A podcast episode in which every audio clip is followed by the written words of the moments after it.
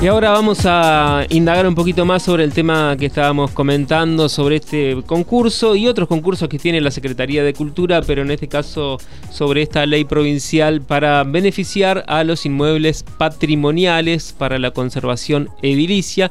Para esto vamos a dialogar con la Secretaria de Cultura, con Francisca D'Agostino, quien está en comunicación telefónica. Hola Panchi, aquí te saludamos, estamos Manuela Calderón y Alfredo Hoffman. ¿Cómo estás? Hola, buenos días, ¿cómo están? Bien. ¿Todo bien? Sí, todo muy bien. Bueno, queríamos en principio hablar porque sabemos que la, Secretaría de Cultura está llevando adelante distintos concursos, distintos también beneficios para artistas y gestores culturales de nuestra provincia, pero también en este caso primero preguntarte por este beneficio a la conservación del patrimonio edilicio que responde a la ley provincial 11.046, que si no me equivoco lo impulsó la diputada Karina Ramos, y que acá tenemos bastante este, interés en conocer de qué se trata y algunas consultas también para hacer. Dale, em, sí, así es. En este momento tenemos abiertas muchas convocatorias em, y esta que, a la que te referís, eh, que es el concurso del beneficio patrimonial, eh, se instauró, es la primera vez que lo hacemos, eh, un premio a, la conservación patrimonial y se instaura por primera vez este año a partir de la, de la sanción el año pasado de, la ley eh, que nombraste. Básicamente es, dentro de la provincia de Entre Ríos eh, hay casi 600 inmuebles que están declarados de interés patrimonial. Entonces, a esos inmuebles, interés patrimonial por su arquitectura, básicamente. Eh, a esos inmuebles, la mayoría de esos inmuebles son de personas eh, privadas, diríamos. Algunos son del Estado, nacional, provincial o municipal, y otros son de privados. Eh, el premio o este, esta conservación, este beneficio, implica que muchos de ellos hacen un esfuerzo muy grande para mantenerlo, restaurarlo y conservarlo debidamente a ese patrimonio. Y desde la provincia, como Estado, queremos eh, beneficiar a ellos a través de, a esos propietarios privados con una exención del impuesto inmobiliario, básicamente, eh, según el estado de conservación eh, que tenga cada uno de esos inmuebles. Todos esos inmuebles pagan como propiedades privadas el inmueble el, el impuesto inmobiliario. Bien. Francisca, ¿cuáles son las características que tienen que cumplir estos inmuebles? Digo, cuántos años de antigüedad, si está fijado eso o si tienen que tener alguna característica principal. en realidad la única, el único requisito que tienen los inmuebles privados para presentarse en este concurso es estar declarados de interés arquitectónico o patrimonial. ¿no? En nuestra página web de la Secretaría de Cultura está el listado completo de todos los inmuebles que, están, que han sido declarados durante muchos años de interés patrimonial o arquitectónico. Entonces, el único requisito, eh, en el caso de los de las personas, de los propietarios privados, es que, se, que obviamente cada, cada propietario sabe si su inmueble está declarado o no. Eh, es, ese, es haber sido en algún momento declarado de interés patrimonial.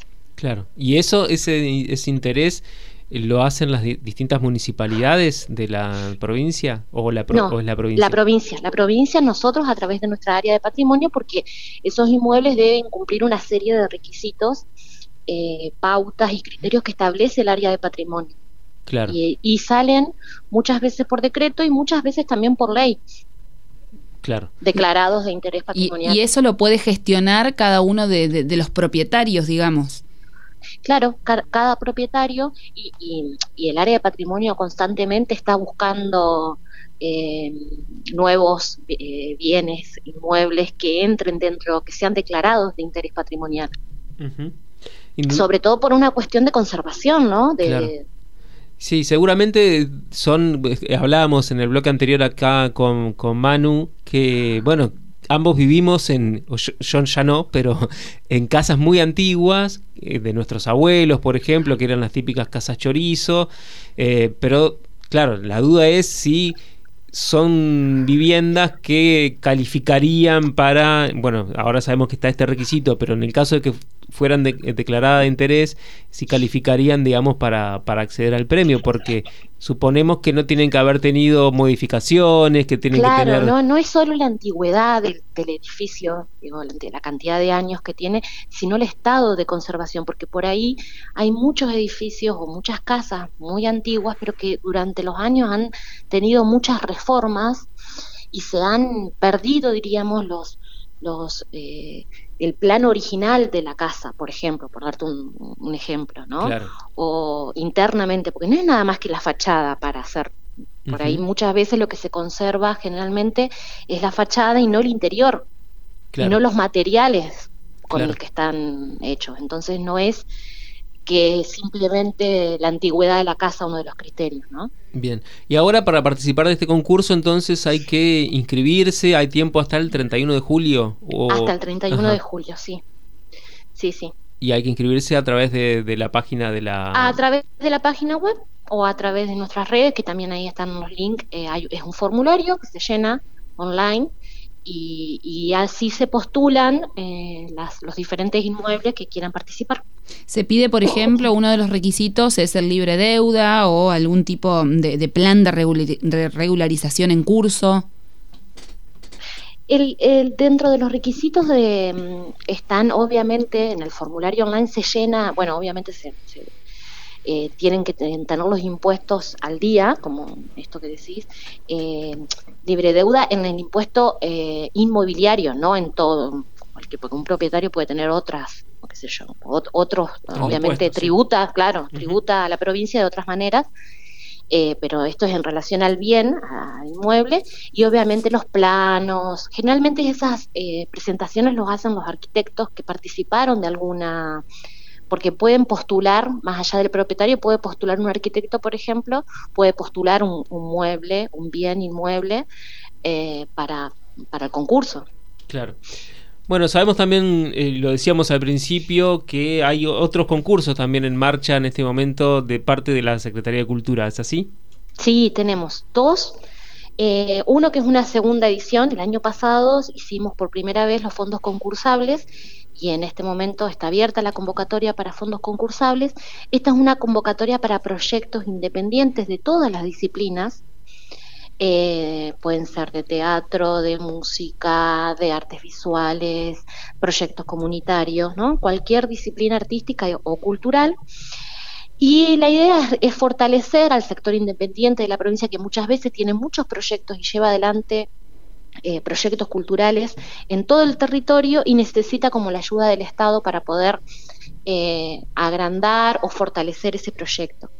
Eh, el año pasado lo hicimos por primera vez y se presentaron casi 200 proyectos y este año entendemos que, va a ser aún más porque hay muchísima actividad y, y, una característica que mantenemos en, los fondos concursables es la distribución eh, federal de los mismos, ¿no?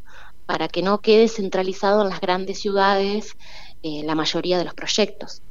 ¿Y generalmente de, qué rubros son? La, la línea de, de fondos concursables tiene tres líneas. Producción, que puede llegar a ser producir desde un libro hasta una obra de teatro o un evento.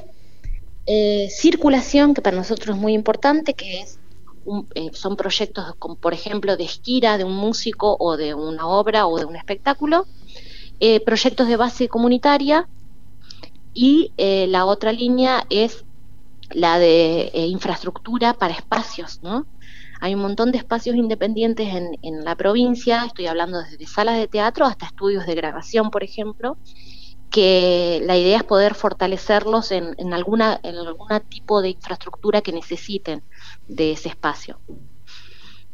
Y, y eh, perdón, ¿hasta qué, mm, hasta cuánto se les da, digamos, o cuál es el monto? ¿Se evalúa según cada caso, según cada proyecto? Cada, línea tiene un monto específico, la de infraestructura es la más alta porque son bienes más costosos, y obviamente se evalúa a partir de la presentación del proyecto. Bien. Claro. Y sabemos que también hay otro, otro concurso, que no sé si digo bien concurso, es de que se denomina Cultura en Territorio. Así es. ese también es nuevo, lo lanzamos por primera vez este año, se llama Cultura en Territorio y está destinado no al sector independiente, sino a las áreas de cultura de los municipios, comunas, juntas de gobierno.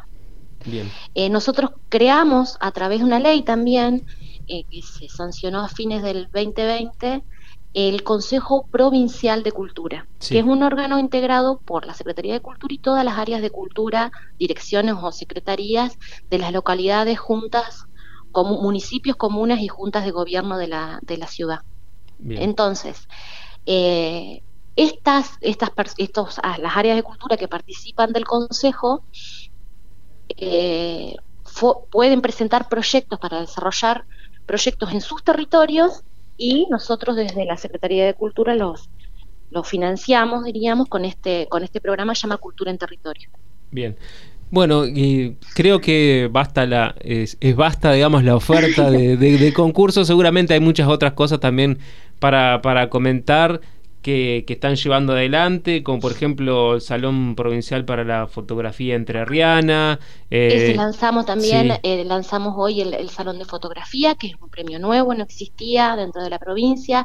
El Salón de Artesanías, de la pieza única artesanal, que tampoco teníamos un premio provincial a, a las artesanías y ahora lo tenemos. Eh, y también están abiertos esos dos salones.